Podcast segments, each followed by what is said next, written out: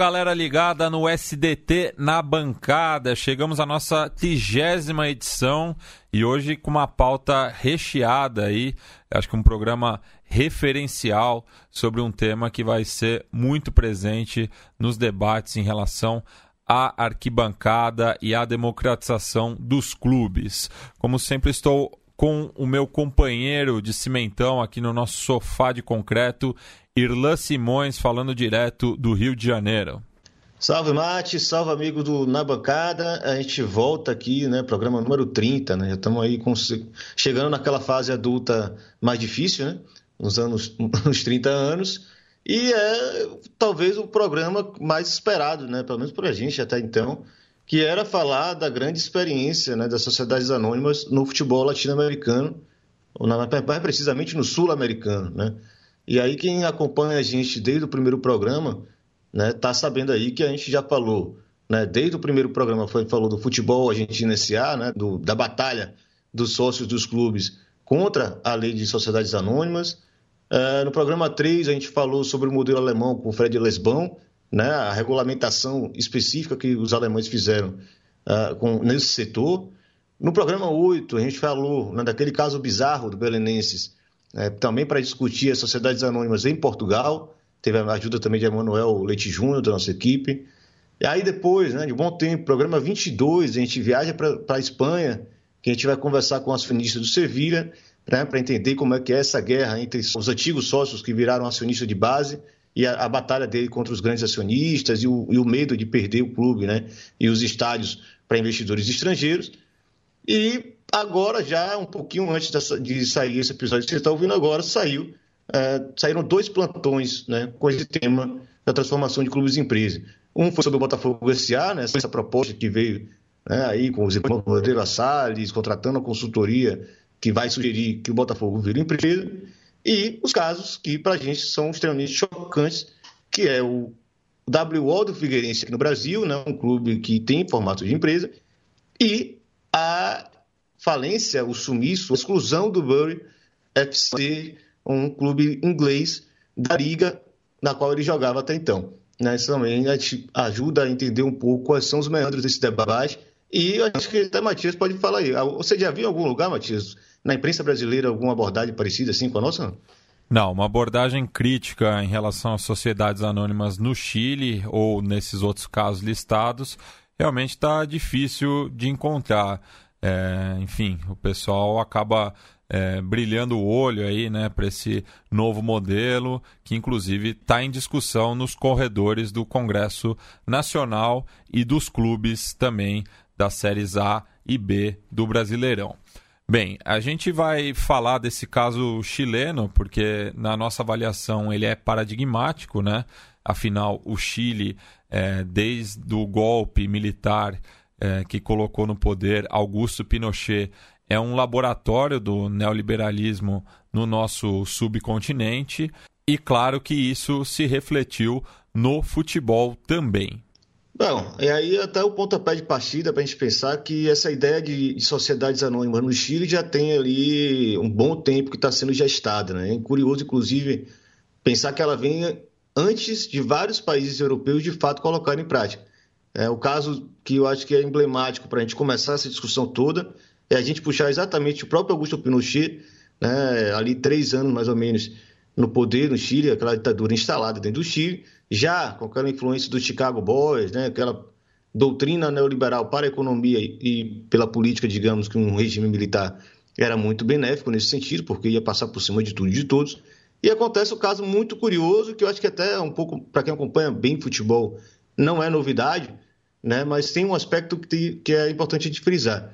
É, alguém, o pessoal sabe que o Colo-Colo, naquela época, é, tinha uma diretoria que, de certa forma, fazia frente né, ao regime de Pinochet. Ele reagiu prontamente, ele removeu essa diretoria e colocou no lugar uma empresa chamada BHC, para administrar o clube ali em 1976. Inclusive, Irlan, existem muitos historiadores que creem né, que a boa campanha do Cacique durante a Libertadores de 1973, que chegou na final e acabou sendo derrotado pelo Independiente, é, atrasou o golpe militar, né? Porque você tinha ali a maior torcida do país é, com essa ilusão de ser campeão da, da América pela primeira vez. Então você tinha uma grande mobilização popular naquele momento. Né? Então o golpe justamente se deu algumas semanas após essa final e depois teve também aquele caso emblemático né, da repescagem para a Copa do Mundo de 1974 na Alemanha, no recordado jogo da vergonha é, com a União Soviética, que não se apresentou é, ao Estádio Nacional justamente pelas denúncias de que aquela praça esportiva estava sendo utilizada como centro de detenção, tortura e execução. É, isso mostra, né, como o futebol, de certa forma, para ali aquele regime, para aquela cúpula militar e também civil, né, que deu sustentação à ditadura de Pinochet, ele já tinha o futebol, ou os clubes de futebol, né, uma certa mirada, né, um certo objetivo ali. E é curioso que essa empresa BHC, ela vai gerir por alguns anos o Colo-Colo, uh, entra numa situação de dívida tão grande com o clube, sob a gestão da BHC, que ela precisa sair.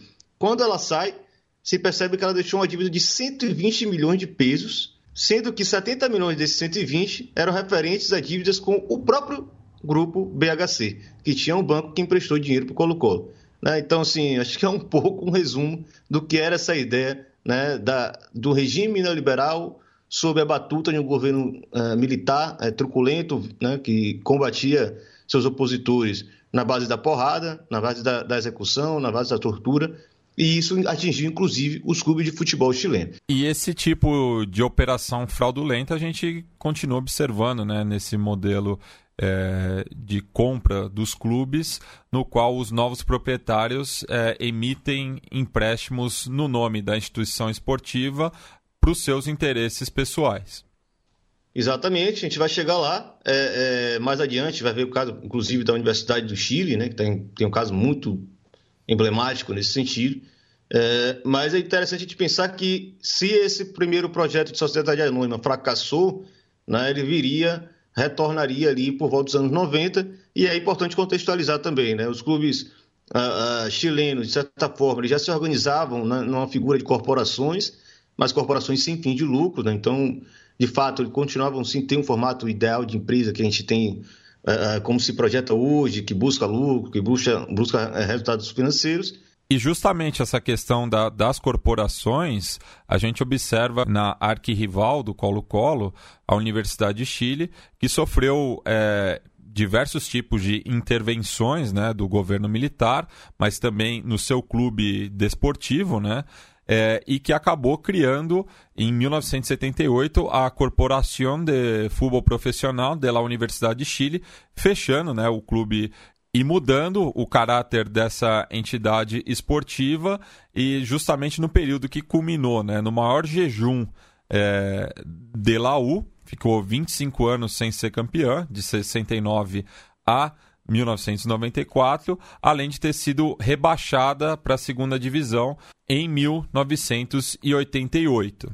É, e o que a gente tem ali no, na década de 90, né? A chegada com força né, desse novo modelo de televisionamento e de transmissão uh, do futebol, e aí aquela chegada de, um, de uma verba sem precedentes, né, que era das cotas televisivas, os clubes passam a fazer contratações cada vez mais arriscadas, salários cada vez mais altos, isso também reverberou em dívidas trabalhistas, dívidas fiscais, e de fato ali na década de 90 existia uma situação que gerou uma discussão política, né, uma discussão pública, uma discussão é, midiática em torno da situação do endividamento dos clubes chilenos. E é. combinado é... com a recessão né, na, no continente e que afetou, é, no caso chileno, justamente o seu principal item de exportação, o cobre, né, que teve o valor bastante reduzido. E cabe lembrar né, que o governo eleito democraticamente de Salvador Allende teve como uma das suas principais pautas a nacionalização do cobre e foi um dos motivos para o golpe militar, mas com a instauração do regime militar de Augusto Pinochet, é, o, as Forças Armadas é, tomaram conta desse setor estratégico, né? inclusive com a criação de dois clubes de futebol, o Cobreloa e o Cobressal, e que no caso do primeiro virou uma potência esportiva, inclusive chegando a duas finais da Copa Libertadores. Exato. E aí, se você pegar quase em todos os países do mundo, a situação era muito parecida, né? A chegada da TV ela mudou completamente a estrutura que existia até então, e de fato, o que começava a se perceber é que os clubes estavam contraindo cada vez mais dívidas para manter sua competitividade, né? Em um ambiente que os salários estavam crescendo de forma galopante. Né? Não à toa que no Brasil você vai ver a mesma discussão sobre crise, na Argentina, né? o caso do Racing, por exemplo, é mais ou menos nesse contexto histórico. Uh, na própria Europa já estava começando aquela transformação para clube-empresa. Então, a solução, evidentemente, viria, né, seria retomado ali no contexto do Chile, essa ideia de sociedade anônima. Né? Lembrando que até poucos anos Pinochet ainda estava no poder, ele ainda era o presidente supremo do país. Uh, ali na altura de 2002 acontece a quebra da corporação que cuidava do Colo-Colo, e em 2004 acontece com a Universidade do Chile. Né? E aí é óbvio que os seus dois principais clubes do país, os que mais movimentavam torcedores, o maior apelo midiático, chega numa situação onde sua dívida era maior do que o seu patrimônio, né? o cálculo que eles fizeram na época, obviamente que aí vários atores políticos e econômicos iam começar a tentar impulsionar novamente a lei das sociedades anônimas.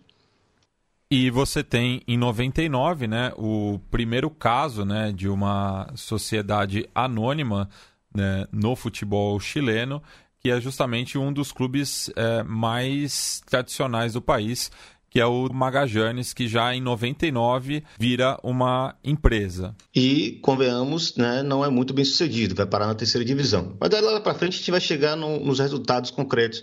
Né? Até aqui o que a gente tem que entender é o seguinte: lá em 7 de maio de 2005, finalmente promulgada a Lei 20.019, que regula as Sociedades Anônimas Desportivas Profissionais, é, SADP. Né, a diferença do nome não implica muito, né, não, não altera total, né, como são as SAD na Argentina, o SAD em Portugal, o SAD na Espanha, o SADP no Chile. Né? O nome pode ser um pouco diferente, mas só profissional mesmo no final. O princípio é absolutamente o mesmo.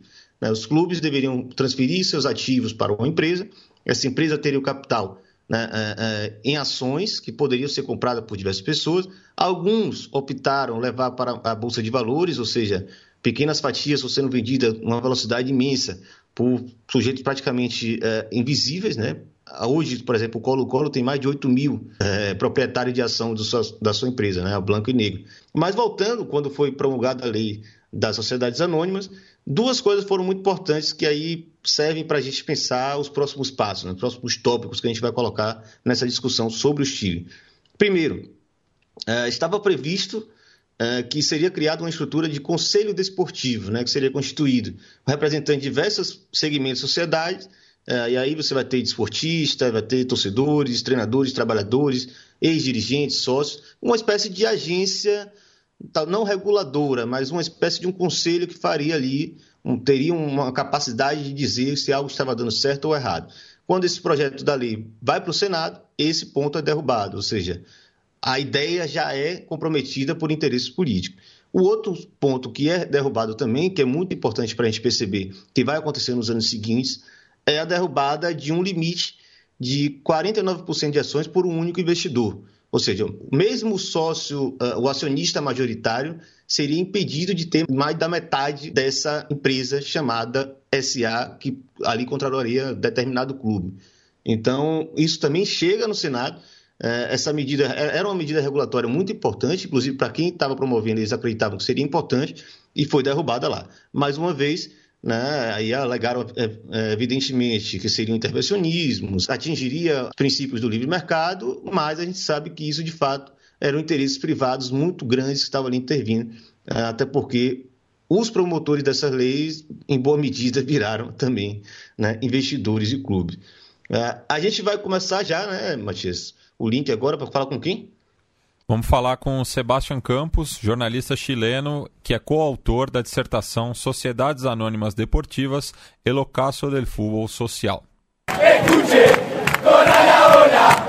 A 15 años de la promulgación de la Ley de Sociedades Anónimas Deportivas en Chile, nosotros hemos concluido que la verdad se han solucionado solamente parte de los problemas económicos que enfrentaron los clubes en un primer momento, en una primera instancia desde la perspectiva de que existen varios equipos con, con deudas, con casas comerciales, con empresas de factoring y no han sabido mantenerse en sus categorías por estas deudas. Ha habido algunos clubes que han quebrado, que han tenido que reconstituirse como otro tipo, con otro tipo de figura legal, e incluso algunos que han tenido que cambiarse el nombre. Hay casos de Deportes Concepción, que volvió a ser parte de, de los socios luego de su fracaso como sociedad anónima deportiva otros, otros clubes que han sido cooptados por, por empresarios y, y que no han tenido resultados esperados, como Fernández Vial, también de la octava región de Chile. Y aquello ha, ha traído numerosas críticas, especialmente de parte de los hinchas. No, no hay satisfacción eh, luego de los 15 años de la promulgación de las sociedades anónimas deportivas y, principalmente va en los aspectos relacionados con la, con la parte financiera, con la participación de los socios en las decisiones de los clubes y con los éxitos deportivos. En ese mismo sentido, los resultados de los clubes, clubes chilenos en el ámbito internacional han sido bastante negativos, especialmente en Copa Libertadores, en que durante todos estos años los equipos chilenos no han logrado volver a los éxitos de los 90, en los cuales varios clubes lograron la final del máximo torneo continental y solamente se mm, habla de la Copa Sudamericana obtenida por la Universidad de Chile el año 2011. Quizás es el único logro que ha tenido que han tenido los equipos chilenos dentro de los torneos continentales aquello es eh, eh, una de las tantas aristas eh, del, fracaso de las sociedades anónimas deportivas en Chile. Quizás uno de los puntos altos que se podría destacar es que algunos clubes grandes especialmente han podido mm, tener mejoras en su, en su equipamiento deportivo, por ejemplo, la misma Universidad de Chile que, que sumó el, el Complejo Deportivo Azul o eh, la Universidad Católica que promete el aumento de la capacidad de su estadio. Pero en general las conclusiones no son muy positivas y tienen relación a empoderamiento de empresarios inescrupulosos que se hicieron dueños de clubes profesionales en Chile. Escuche, Bem, Irlan, e num primeiro momento, né, é, existiu um entusiasmo no país, né, o próprio Colo-Colo foi tetracampeão é, logo após a aprovação da lei em 2005, chegou à final da Copa Sul-Americana, mas a bolha acabou estourando, né? É, e o que a gente vê é que os resultados meio que mostram, como o próprio Sebastian fala muito bem, e esse trabalho né, que a gente citou, né? El ocaso de futebol social, né, que é meio que o fim do futebol social, como nas palavras dele, é que, de fato, o que sobrou disso tudo, 14 anos depois, é que os resultados concretos não são muito convincentes de que algo deu certo. É, e a gente aqui no Brasil precisa atentar para o Chile como um caso a ser observado. É, primeiro, com relação aos resultados financeiros. Né? Todos os três maiores clubes do país estão com suas dívidas praticamente dobradas se comparado ao número de antes é, das SAIDs. Ou seja, as corporações estavam endividadas? Ok, estavam. Mas as SAD hoje estão o dobro endividadas do que eram aquelas antigas corporações sem fim de lucro. Tem um, um recorte que faz o, o, Rodolfo Vidal em um texto no jornal El Gráfico, que ele fala, né, em 2016, a Superintendência de Valores Seguros, que fiscaliza né, as contas dos clubes, multou 13 clubes por deixarem de informar seus verdadeiros resultados financeiros. Esse ponto é importante porque um dos outros uh, uh, pontos do que os entusiastas das sociedades anônimas muito falam é com relação à eficiência na gestão e à transparência. A gente está falando aqui de 13 clubes que foram punidos, tipo um universo do máximo 40, né, que, entre os que viraram SAD ou não, mas que são de fato os profissionais, 13 clubes deixaram de informar seus verdadeiros resultados financeiros. Isso é muito grave. Né? Isso a gente está falando de fraudes, né, de corrupção, né, de sonegação. Tem, e aí tem a questão do azul azul, né, Matias? Sim, porque a Azul Azul acaba assumindo a Universidade de Chile em 2007, né? É, dois anos depois, então, da Blanco e Negro assumir o Colo-Colo. Numa operação na época de 3 bilhões 333 milhões 333 mil e 334 pesos, que em dólares na época era equivalente a 6 milhões 561.679 e 79. E nesse caso, a Azul Azul acabou substituindo a Cofurt, que a gente tinha citado lá no começo, que era a corporação sem fins lucrativos e que geria o clube de futebol da Universidade de Chile. Só que um dos primeiros é, diretores da Sociedade Anônima foi justamente o reitor da Universidade de Chile, e que ele, inclusive, acabou cobrando é, do clube, pelo uso é, do nome e da marca Universidade de Chile, é, uma porcentagem em relação aos royalties. Só que, como a gente observou recentemente, a dívida da Universidade de Chile dobrou com a chegada da Azul Azul. Inclusive, é, o, o, diretor que acabou substituindo o reitor Federico Valdez foi o José Jurachek, que é, ficou notório né, pela participação dele no caso Tispas, no qual é, ele e o então senador Sebastião Pineira, que a gente vai falar mais ainda, no final dos anos 90, participaram né, do processo de privatização de uma empresa elétrica no Chile para um grupo espanhol e com as informações privilegiadas, eles lucraram bastante dinheiro nessa operação também. Depois tiveram que pagar uma indenização, mas abaixo, claro, dos valores que eles levaram nessa transação. Esse episódio ficou conhecido como o caso Tispas. E é incrível como toda hora está envolvendo alguma questão muito parecida, né? Você botar na mão de alguma pessoa uh, ativos ou, ou, recursos ou patrimônios que pertencem a uma coletividade, seja o Estado, seja instituições sociais, como são os clubes. Uh, mas talvez pior que isso tudo, né? Porque muitas vezes o torcedor não está muito interessado no que estão fazendo com o clube dele, ele quer ganhar jogo, é a parte dramática dos resultados esportivos do Chile, né, Matias? Eu já tinha citado né, o Colo-Colo, né, tetracampeão nesse período que chegou à final da Sul-Americana.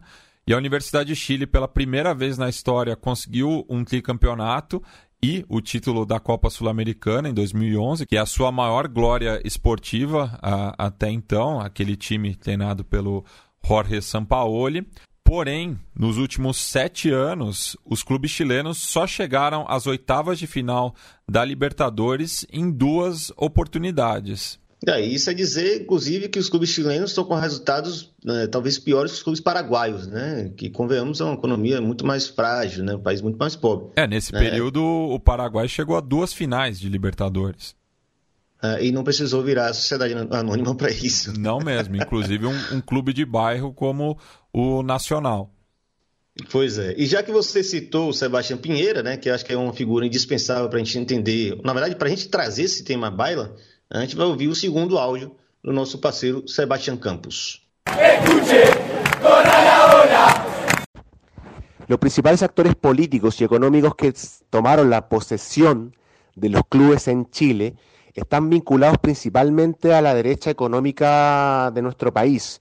Estamos hablando de empresarios del retail, empresarios de la industria pesquera y también eh, que tienen acciones en diferentes, en diferentes empresas, en diferentes industrias. Está el caso justamente del presidente de nuestro país, Sebastián Piñera, que antes de asumir el control de Blanco y Negro Sociedad Anónima Deportiva, que rige los destinos de Colo Colo, el club más exitoso en, nuestro país, era accionista de LAN, eh, de Chilevisión, un canal de, televisión nacional, y de, otras eh, empresas, eh, de otros consorcios. Además de, obviamente, después cuando se, se involucró en el fútbol con Colo Colo, sabiendo que era hincha de la Universidad Católica algo que fue muy criticado y que fue apuntado como un aprovechamiento político por parte de Sebastián Piñera, ya que él mismo fue uno de los impulsores de la ley de sociedades anónimas deportivas por los años 90.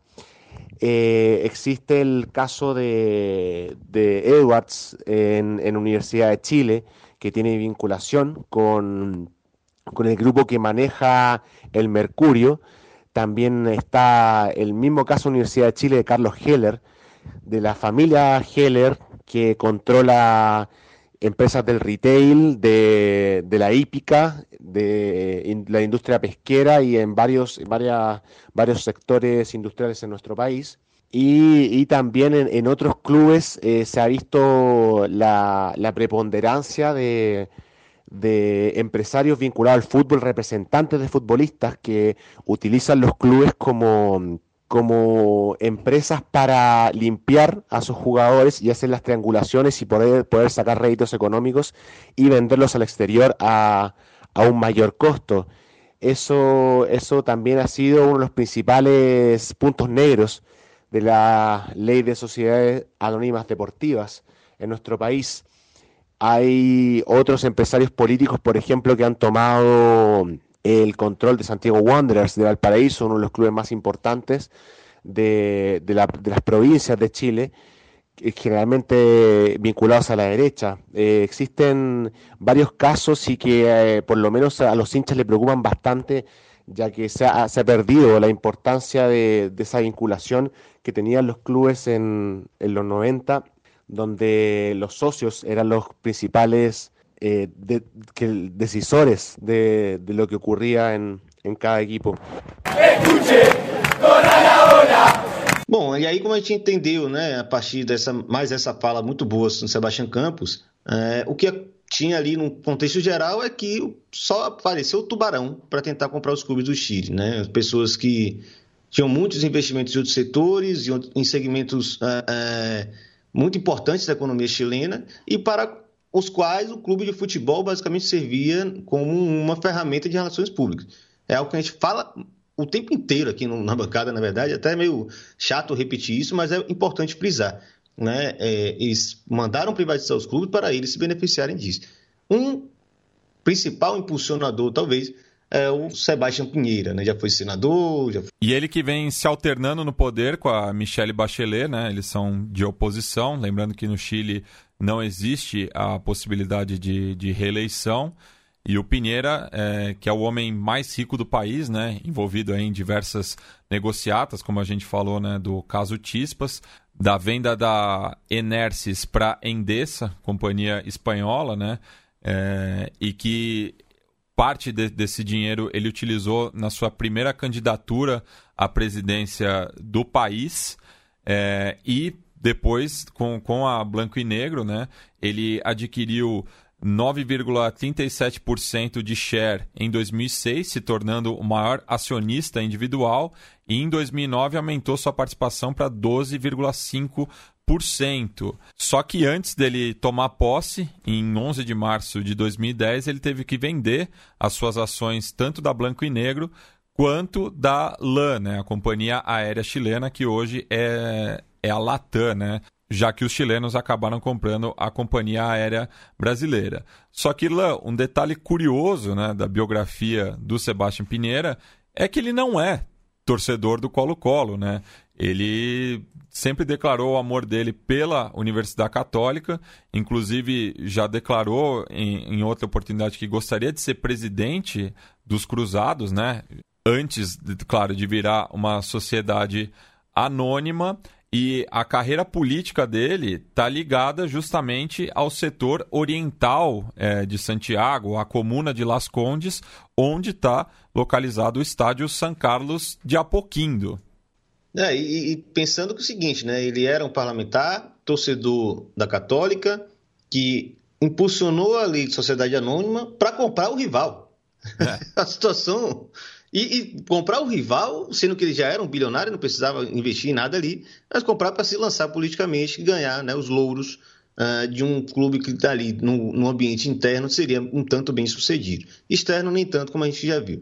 Mas aí, para quem não pegou a visão ainda, né, que, que seria essa aventura do Sebastião Pieira, você imaginar hoje, na atual conjuntura, é, João Dória, ou, vou usar João Dória porque é um, um playboy mais ou menos do nível de Pinheiro. Cuico, é, mas... como chamam no Chile. Como é? Cuico. Cuico, é. perfeito. Ele chega agora decide que ele vai ser um grande promotor ao lado de Rodrigo Maia da aprovação das sociedades anônimas futebolísticas, né? Esse novo regime tributário que vai convencer os, os clubes brasileiros a virar empresa finalmente. Ele vai lá, apoia aquilo, todo mundo sabe, ou pelo menos ele diz né, abertamente hoje que ele é torcedor do Santos, Já, já inventou a história que, era, que já foi da bateria da jovem, né? Inclusive. É, ele inclusive foi o chefe de delegação do Santos no Mundial Interclubes de 2011. Ah, imagina aí. E agora imagina João Dória promovendo, aprovando a lei e na primeira medida que ele toma é na, no processo de criação da Urubu SA, ele compra a nova empresa que vai gerir o futebol do Flamengo. Compra ações e se torna talvez o acionista majoritário do Flamengo. E Irlan, não confundir com a Flamengo SA aí, né? Que tá. É. Rolou uma, um, um, boi de piranha desse aí. Né? É. Mas vamos pensar o Urubu SA para não confundir a cabeça de quem está meio perdido nos assuntos. Mas. E aí ele vira dono do Flamengo e chega lá nos anos seguintes, começa a fazer campanha para a presidência do país, né? Colocando o hino Domingão nos, nos, seus comícios, né? Uma vez Flamengo, sempre Flamengo, né? Um torcedor do Santos que virou. Então é mais ou menos isso aí que aconteceu no Chile. Sebastião Pinheira, ele compra o clube rival e se lança presidente e é eleito presidente. E apenas lembrando, né, que eu até escrevi um texto no Xadrez Verbal sobre isso, né, com, com a eleição do Maurício Macri em 2015, que foi presidente do Boca Juniors é, durante 12 anos, né? Inclusive foi o primeiro cargo eletivo dele, que isso não é uma novidade né, no continente, o uso político através do futebol. É, a gente já teve outros cartolas que depois viraram presidente do, dos seus países, mas ao contrário do Pinheira, todos eles torcedores desses clubes. Né? Caso do Fernando Collor de Mello no CSA, o Tabaré Vasquez no Progresso, lá do Uruguai, o Horácio Cartes no Clube Libertar de Assunção, mas o Pinheira, o único caso aí de um vira-casaca. É, um vira-casaca que é dono também, né? É. Convenhamos. Eu acho que é uma grande diferença. Os outros viram, segue seu rumo da sua carreira política e larga o osso, né? Deixa outra pessoa tocar a, o, o baba lá. Mas aí tem a questão, né? Não é só também é, uma mistura de interesse político, né, propaganda política e endividamento dos clubes em cima disso. É, e aí eu vou recorrer de novo àquele texto do Rodolfo Vidal, que eu citei anteriormente, uh, na, no El Gráfico, que aí tem um trecho que eu achei que resume muito bem o que virou o futebol do Chile. Abre aspas. Se poderá dizer que os empresários têm sacrificado seus lucros para colocar recursos em uma empresa que administra. Para colocar recursos em uma empresa que administra os destinos do clube mas a verdade é que, assim como os mecenas do tempo do Renascimento, todos os acionistas majoritários que deixaram a Azul Azul, né, aquela empresa da Universidade Católica, se beneficiaram caudalosamente com a venda das suas ações. Sem ir muito longe, Carlos Alberto Delano, acusado por sonegação fiscal, no caso Penta, ganhou mais de 3 milhões e 600 de pesos ao vender suas ações e se retirar da SAD. O atual presidente, Carlos Heller, que foi o que mais colocou dinheiro na concessionária, não deixou de ganhar com o clube, já que com o alto empréstimo que fez a Azul Azul SA no ano passado, gerou lucro por ter juros muito maiores do que no mercado comum. É, não sei se ficou muito claro, mas o Cabra virou um dos maiores acionistas do clube, se tornou presidente do clube e, com o clube, fez um empréstimo do seu próprio dinheiro para tornar o clube um credor dele, para se tornar ele mesmo um credor do clube. Né? Então, a situação no mínimo bizarra, dos pontos de vista de quem entende o que deve ser futebol e clube de futebol, mas é o que se passa nos grandes clubes do Chile hoje. E atualmente a Azul Azul SA, que com, controla a Universidade do Chile, né, nesse momento que a gente está gravando, estaria tá ameaçada de rebaixamento, né, com o Carlos Heller ganhando alguma graninha. Não, e só cabe lembrar, né, Ilan, que o Carlos Heller acabou deixando a Azul Azul é, porque sofreu diversas ameaças, né, por conta do momento delicado no qual vivem os laicos, né? Já que foi eliminado na fase preliminar da Libertadores e no momento está é, brigando contra o rebaixamento no campeonato chileno, né? E assim como ele e, e os seus antecessores, é, sempre houve também essa promessa, né, de que a sociedade anônima ia finalmente construir o estádio próprio da Universidade de Chile, né? Porque cabe lembrar que esse clube só tem como seu patrimônio a própria torcida, mas não tem mais sede social, tem que pagar os royalties, como eu falei anteriormente, para casa de estudos fundada pelo Andrés Belo, né? Então tem toda uma situação bastante delicada aí, porque os únicos ativos da Universidade de Chile são os jogadores, praticamente. É um clube sem casa, né, praticamente. É. E, e, e, aí, só o destaque, né? A gente acabou não falando anteriormente. É Colo-Colo e, e, e Laú eles não eles optaram diferente de, da maioria dos outros clubes, a ampla maioria, é que ela, eles iam é, adotar um regime de concessão, né? Você cria uma sociedade de, de propósito específico, né? Provavelmente tem algum nome diferente no Chile, mas é o que seria é, equivalente para o Brasil. E essa empresa vai ter o direito, né, a concessão para gerir esse clube é, ao longo desses tantos anos determinados. Em, nos dois casos eram 30 anos, né? mas provavelmente prorrogáveis por mais 15. É, e isso é que deixa os torcedores um pouco encucados. Né? A possibilidade hoje de encurtar esse tempo é, não existe. Né? Os, a, as amarras contratuais, a dificuldade de resolver com milhares, né? às vezes dez, quase dezenas de milhares de pequenos acionistas. Né? Então é uma situação tensa.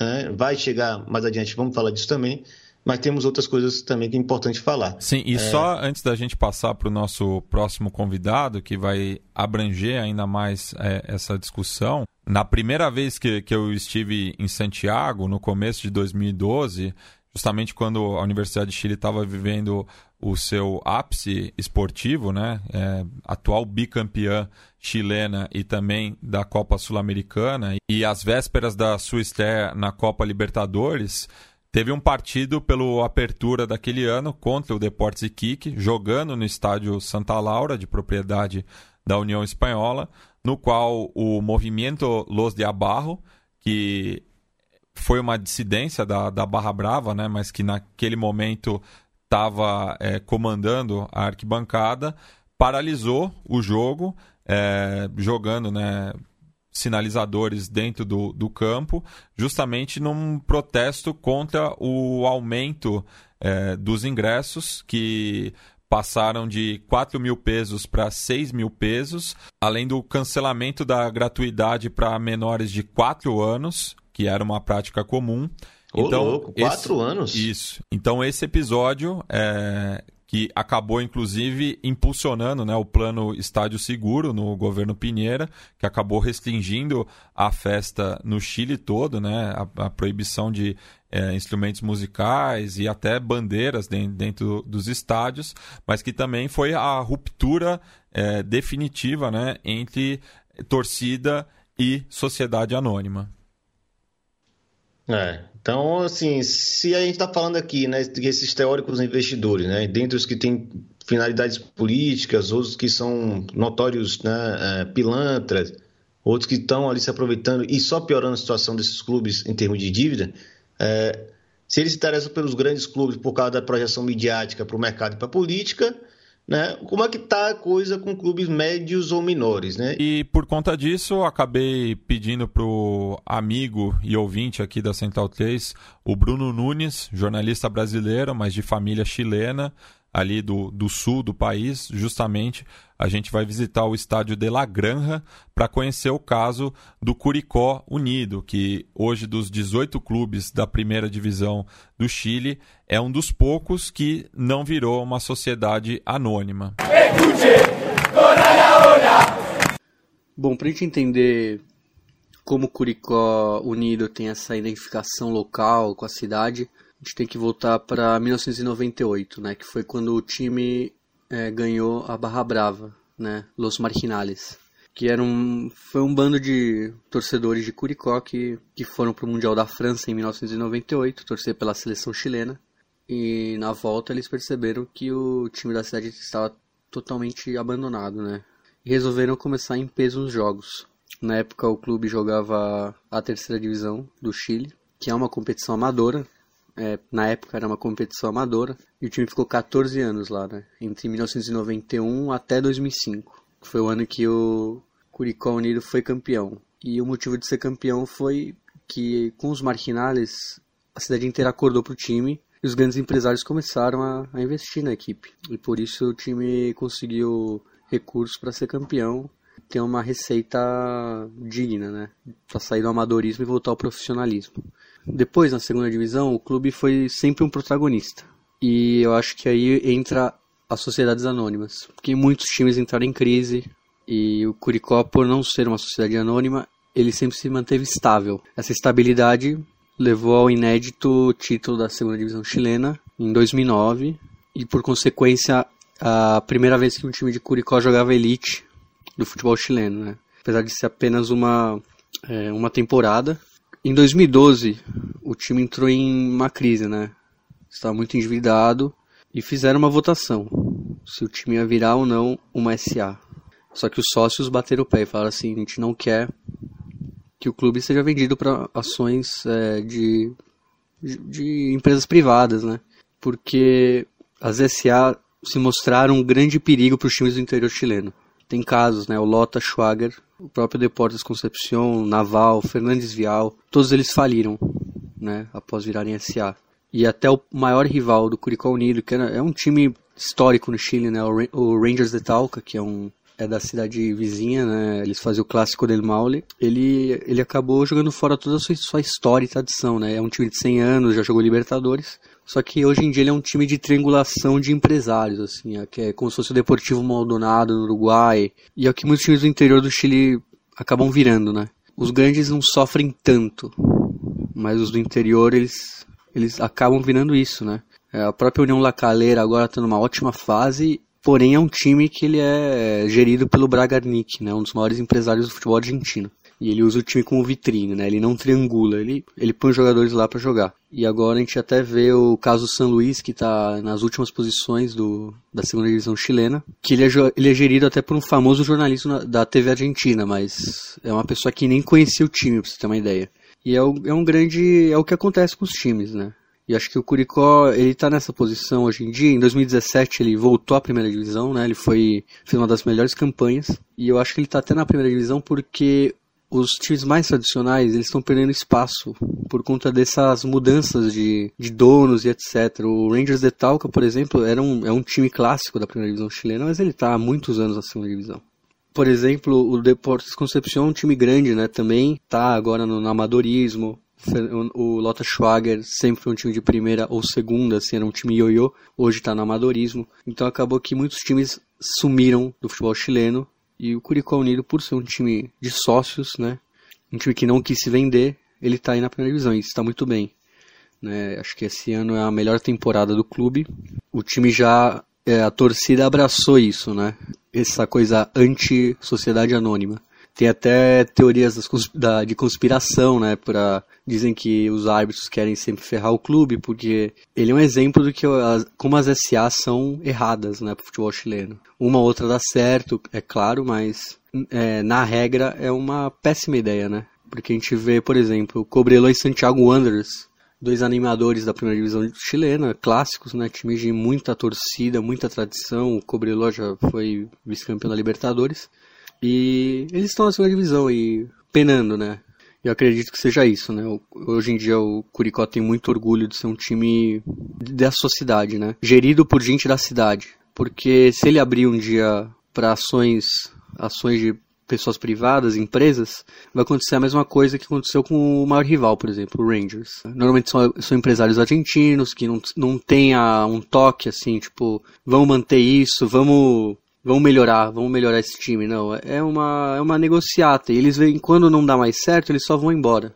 Foi acontecendo no Deportes Concepción, né? Que veio um empresário uruguaio, ele fez todas as suas vitrines etc. Quando já não deu mais lucro, ele meteu o pé, o time entrou em concordata. No Curicó a gente, a gente vê que isso não, não vai acontecer, porque as pessoas que cuidam do clube gostam do, do clube. É pessoa, são pessoas da cidade, são pessoas que vão nas reuniões de sócio e por isso que o clube é um exemplo. Então, além do Curi, né, atualmente na, na primeira divisão chilena, você tem a Universidade de Concepción, que é muito difícil, inclusive, achar é, os dados né, sobre esse clube que acabou sendo fundado ali no, nos anos 90 e o Cobressal, que, como eu já falei no começo, nunca foi um clube de fato, porque estava ligado justamente à Codelco, né? E, e, corre risco de desaparecimento por conta do fechamento do acampamento de El Salvador, ali na região do Atacama. É, aproveitando até que Matias já comentou aí sobre o Cobressal, né, e que ele também que toca Fronteiras Invisíveis do Futebol, tem um programa que é sobre, né, o Cobressal, sobre o futebol do Chile, e aí trata um pouco dessa história do, meio curiosa do Cobressal. Né? É, pois bem, é, o próprio áudio aí, né, sobre o Curicó, ele traz um tanto, vários outros casos, né, tanto de clubes de menor porte, de clubes de médio porte, é, e assim, uma boa quantidade deles, inclusive quebrados, ou que realmente não conseguiram é, resolver seus problemas só por causa da sociedade anônima, ou, pelo contrário, só pioraram sua situação. É, no primeiro programa do SDT na bancada, né, o número 1, um, uma das primeiras frases que Gabriel Brito fala, exatamente quando a gente estava pensando, começando a falar sobre a lei de sociedades anônimas no futebol argentino, Gabriel vai lá e, e resgata uma fala de Francisco Vidal Salinas. E ali na altura de 2010 e pouco, ele era ex-secretário, ele foi secretário-geral do governo é, de então. E aí abre aspas para ele. Me arrependo de ter impulsionado a lei. Era para salvar a atividade, mas resultou que os clubes agora devem um dobro de antes. Né? É, fecha aspas. E isso você está falando de um cara que fez parte do processo de construção. E ele admite que, de fato, até então, o resultado financeiro é pequeno, é, o resultado esportivo, como a gente já falou bem aqui, é, não é o suficiente para se ver um, uma mudança de patamar. O futebol chileno está nessa situação atual que a gente tem. É, e aí eu acho que para chegar de fato no que interessa muito a quem ouve o Na Bancada e quem é, se interessa ou que está começando a pegar esse debate é, é, porque a gente está trazendo, é de fato a organização dos torcedores. Né? Sem ela, que a gente nem entraria nesse debate aqui. E a gente vai trazer a fala de Fernando Gonçalves, e era membro do Colo-Colo de Todos, e que foi presidente do Clube Social e Deportivo Colo-Colo. Né? O clube não deixou de existir por causa da SAI, e ele é um representante, foi presidente do clube, um cara que tem muita coisa interessante para falar sobre isso tudo. Colo-Colo de Todos es un movimiento de socios e hinchas, pero por sobre todo de socios del Club Social y Deportivo Colo-Colo, que es eh, por lejos el más grande a nivel nacional. Es difícil compararlo con otros países, ya que, que siempre en otros países existen rivalidades o equipos grandes, pero que comparten su magnitud. En caso chileno es distinto, Colo Colo eh, agrupa más del 50% de los hinchas del país. Y bueno, eh, eh, este, este club se concesionó eh, cuando llegaron las sociedades anónimas por un modelo impuesto políticamente que buscaba que los privados eh, o accionistas pudieran llegar a, a, gobernar los clubes y se utilizó Colo Colo como primera medida. Por supuesto Colo Colo en ese minuto era fue mal administrado y permitió también que pasase esto. Y así como los socios llegamos a un límite de tener 300 o menos socios, el club más grande de Chile, ya que la dirigencia de aquella época había concesionado, el presidente que concesionó adicionalmente siguió como presidente y fue presidente de la sociedad anónima también y habían hecho un trabajo muy eh, positivo para ellos de invisibilizar al club y que los socios no existieran, entonces solo los accionistas mayoritarios funcionaban. En ese contexto algunos socios que no estuvieron de acuerdo con, la concesión o que fueron críticos o fueron tomando conciencia, se agruparon primero en un movimiento denominado M19, entiendo, y para las elecciones del año 2010 nos agrupamos desde distintos lugares como movimiento Colo Colo de todos para participar en esas elecciones. Se nos sumó un ídolo de la institución, Marcelo Pablo Artichoto, y participamos con muchos problemas, con agresiones, eh, incluso con amenazas y agresiones a gran parte de la lista nuestra, y con unas elecciones, por supuesto, fraudulentas, en la cual finalmente se mantuvo Cristian Varela que participó en la FIFA, en, en la NFP, eh, es dueño o está involucrado en las transmisiones del fútbol. Entonces fue muy complejo, pero este movimiento siguió existiendo, siguió trabajando, eh, se rearticuló y el año 2014 nuevamente participamos de elecciones eh, y en esa oportunidad me correspondió a mí encabezar la lista y bueno, ganamos y mantuvimos el directorio del 2014 al 2018 y ahora existe un, un directorio del club club con integrantes de Colo Colo de todos. Eh, nuestra función fue levantar al club. Pasamos a tener más de 6.000 socios eh, en ramas deportivas, eh, cuestionamos el modelo y decidimos incluso las elecciones de, de, la sociedad anónima. Entonces, eso ha sido más o menos a grosso modo los últimos años y cómo, cómo existe Colo Colo de todos. Escuche, toda la hora. E antes da gente passar para a segunda intervenção do Fernando, Irlan, É, cabe só uma observação. de que o Colo-Colo tem duas contas oficiais no Twitter, inclusive com um selo de verificação. Uma delas é o Colo-Colo somente, né? É, que é a, a, conta vinculada à SAD, e a outra é o CSD Colo-Colo, que é justamente do Clube Social e Deportivo. É, isso é bem interessante porque é, você comentou bem aí, né, sobre a, a Universidade do Chile, que praticamente perdeu seus patrimônios, né, sua, sua rede social. O Colo-Colo conseguiu manter poucos, mas também perdeu muitos, né? É, e, Alguns e, ambientes. E conta com o maior estádio particular do Chile, né? Mas é isso, é, de certa forma está ligado ali, está submetido ao interesse da SAD, né? Eu acho que não é, não, ainda não configura tanto não configura mais como um ambiente né, de sociabilização do, dos sócios, dos torcedores. Ah, do não, isso, isso com certeza. Certeza. Então, e aí é interessante, né, como o Colo-Colo de Todos surge como um movimento que vem para praticamente trazer a vida de novo para dentro do Colo-Colo enquanto clube, né? não só quanto time de futebol que virou empresa nessa concessão. E é interessante que eles ganham a eleição e eles fazem uma mudança total e eles têm uma política de resgate mesmo cultural do Colo-Colo enquanto uma instituição social. Né? Isso é muito bacana de observar, é, vocês podiam pesquisar bastante sobre isso, o trabalho dele. Mas o que a, a gente acha que é um destaque indispensável, até pelo que a gente já falou antes, é que foi essa gestão de Fernando Monsalvo que retirou o título de presidente honorário de Augusto Pinochet. Isso é de um simbolismo fantástico e acontece, inclusive, né, na, no período que acontecia a Copa América vencida pelo Chile, pela seleção chilena. Inclusive o Pinochet é um caso curioso, né? Porque ele não gostava de futebol, mas acabou se utilizando do, do esporte. Era torcedor do Santiago Wanderers, porque é o clube da cidade natal dele, Valparaíso, mas aproveitou justamente aí da popularidade do Colo-Colo e claro que muitos dos rivais é, do Cacique dizem que o, a reformulação do estádio monumental da Via Arellano contou com recursos públicos num debate é, que a gente não vai se arriscar a entrar. Acho melhor meio não. É. Vamos ouvir então o segundo áudio de Fernando Monsalve que ele vai falar mais sobre um balanço que ele faz também, né, sobre as SAs no Chile.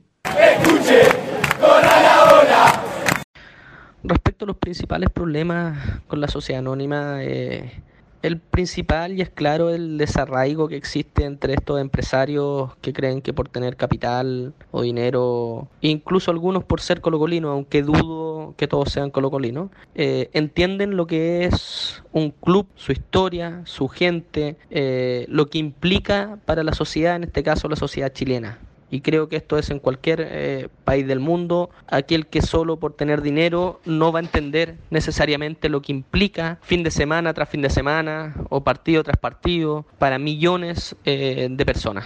Eh, y no solo los resultados deportivos, sino que la participación, la armonía, un club social, el respeto, los valores. Entonces, lo más complejo es que nos encontramos con un modelo totalmente ajeno, ajeno a la gente, ajeno a los hinchas, ajeno a la historia, ajeno al respeto por, por, la historia. Y lo primero es, cuando nos enfrentamos a una visión totalmente distinta, es tratar de, clarificar o de imponer lo necesariamente fundante de un club, que es su gente, su pueblo, sus valores, su historia. También sus logros deportivos, sin duda, y Colo Colo tiene muchos, pero, pero no solo son sus triunfos. Entonces, eh, lo primero fue eh, buscar que entendieran dónde estaban creo que todavía cuesta, pero hemos, hemos, hemos avanzado. En segundo lugar, entender que todo esto no puede girar solo como un modelo de negocio, que además lo realizan mal. Eh, entonces la primera discusión fue entender que no solo es un modelo de negocio, sino que también debe conciliarse no con responsabilidad social, sino que debe conciliarse incluso mirándolo como negocio con factores eh, que no se transan en la bolsa.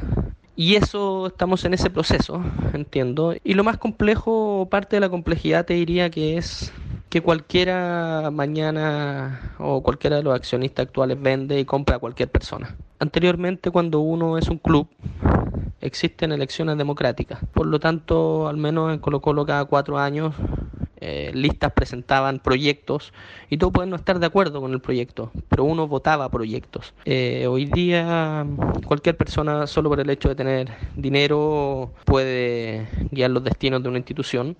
Lo positivo es que aún sigue siendo lo colectivo más poderoso y no se me ocurre que, que cualquier millonario por el solo hecho de comprar Colo Colo pueda hacer lo que quiera. Pero eso lamentablemente pasa en, o positivamente pasa en Colo Colo, pero en los clubes más pequeños eh, puede llegar cualquiera e incluso cambiar la insignia, como ha pasado en algunas instituciones de, de Chile. El futuro es complejo pero esperanzador. Hemos avanzado mucho, hemos avanzado legislativamente también en la conciencia política de tener que modificar estas sociedades anónimas que poco o nada han venido a aportar. Pero es complejo, hay relaciones eh, jurídicas o contratos eh, vigentes. Pero yo creo que eh, se ha demostrado que la organización puede más que cualquier individuo por el solo que por el solo hecho de tener dinero pareciera ser importante. Me parece que el futuro dice relación con, en nuestro caso, con el fortalecimiento y engrandecimiento constante del club de los socios los y las socias, porque esa masividad, ese resguardo histórico, ese resguardo valórico que tiene el club, no es posible comprarlo con dinero. Y creo que cada uno, la, la identidad que tiene cada club en cualquier parte del mundo, no es posible transarlo en la bolsa. Y eso es una base desde la cual uno tiene que partir. Y desde ahí, con la organización y el trabajo colectivo, creo que sin duda el futuro es esperanzador tenemos dificultades técnicas, tenemos dificultades jurídicas, pero me parece que se va, va en camino de solucionarse. No sé cuál es el futuro, si es volver a las corporaciones o algo mixto, pero, pero entiendo que, que debe ser para mejor. Escuche, Bem, Irlan, e essa questão né, tá na pauta do dia no Chile, né? Já se discute né, a alteração de, dessa lei de 2005, né? Porque está mais que provado aí a falência do modelo das sociedades anônimas deportivas profissionais no país andino. E a gente se questiona, né, do como será o futuro aí dos clubes chilenos, se eles vão, voltarão a ser, né, clubes sociais que representam as suas comunidades. É, eu acho que a fala de Fernando ela vem bem nesse sentido, né? Ele, ele provoca essa questão, né? Como é que você entrega instituições com tanto ah, afeto, com tanta história, com tantos valores, com tanta solidariedade entre as pessoas, para um cara que simplesmente não se importa com ela, né? Que não, ele é totalmente alheio, né? Ele faz, ele frisa bem esse termo. O cara é alheio à história do clube. É, e aí eu acho que para a gente né, se encaminhar para o final desse programa, que é exatamente o programa que para a gente é, é, um marco aqui do, na bancada, que é onde a gente delimita bem o que o futebol brasileiro precisa prestar atenção, né, e aí pensar né, o que, que o Chile ensina ao Brasil. É, primeira questão, né, se o endividamento do clube não se resolve, né, sendo que esse é um dos principais pontos alegados pelos defensores da transformação dos clubes em empresa, é, então acho que aí a gente já tem um, o modelo um pouco em xeque, né? Ou a sociedade anônima ela não resolve esses problemas e talvez ela possa até piorar, como já piorou no Chile. E aí pensar o seguinte: e a, ou a gente vai discutir que a indústria do futebol ela é deficitária, né, que ela precisa ser repensada como um todo, ou a gente vai estar tá aí só destruindo nossos clubes, é, propondo é, falsas soluções, quando elas não são soluções de verdade. Os clubes Inclusive para especulação financeira e imobiliária. Porque os terrenos dos clubes são muito valiosos, né? É. Pois bem, né? Então, seguindo, se os clubes grandes eles são assediados por esses teóricos investidores, né? Porque eles são uma ótima ferramenta de relações públicas para fins políticos e fins financeiros, né? Para colocar o seu nome na, na, nas capas de revista e atrair apoio político e apoio financeiro para suas empreitadas, o que acontece com o que deve acontecer, né? Com os clubes médios e pequenos, né? E aí é meio que o prognóstico que a gente faz, né? Os clubes médios eles é, tende a se endividar ainda mais, como acontece em larga escala no Chile, já aconteceu no Brasil, né, os clubes que, médios que viraram empresa. É, se endividando mais e em formato de empresa, eles vão quebrar e muito provavelmente vão fechar ou ter que serem refundados. Isso é algo que é muito importante ter em mente.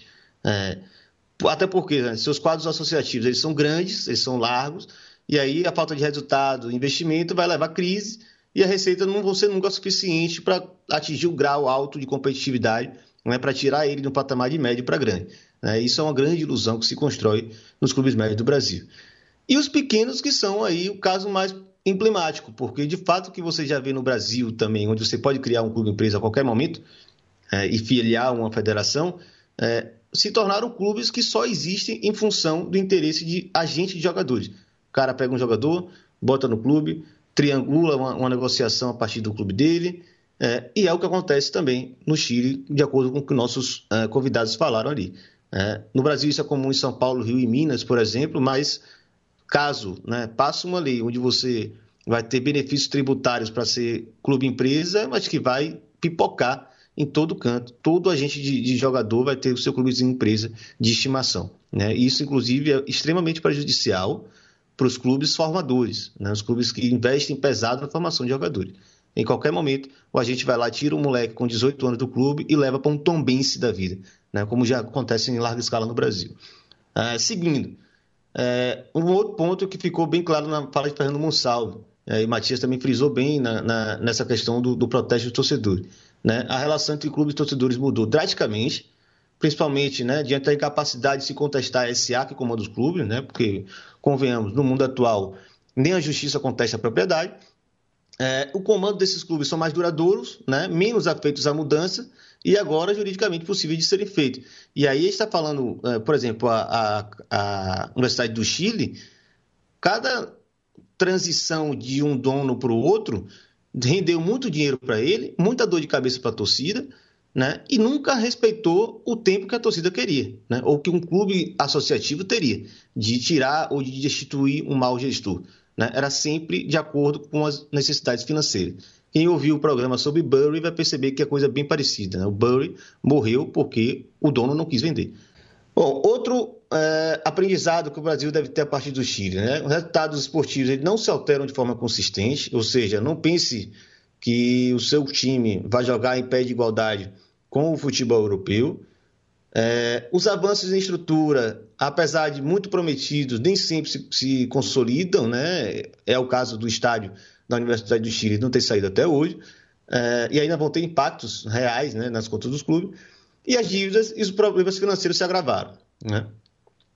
E, por fim, é, a nível internacional, a mudança de patamar foi ínfima no Chile, né, e no caso do Brasil isso pode acontecer também, mas você pensar que se virando empresa o clube chileno teoricamente teria um maior poder de disputa de jogadores com o futebol argentino e brasileiro, por exemplo, isso de fato não aconteceu. Né? Não precisa nem ir longe para perceber que isso é, não passou de uma promessa, não passou de uma ilusão. E aí é muito básico falar por quê. Né? O nome disso é macroeconomia. E no é, caso, tem... e, e na, na, presente temporada, o Chile foi o primeiro país que teve todos os clubes eliminados nas competições continentais. Isso já no primeiro semestre. E perdendo jogador a rodo, inclusive tendo seus clubes inundados por empresários argentinos. Né? É importante frisar isso também. O futebol do Chile foi colonizado por, por, por empresários argentinos que talvez sejam os mais talentosos em exportar jogador, será, Matias? Sim. É, com 18 anos está todo mundo na Itália, inclusive, né? É, mas beleza. Então, diante disso, aí fica a pergunta, né?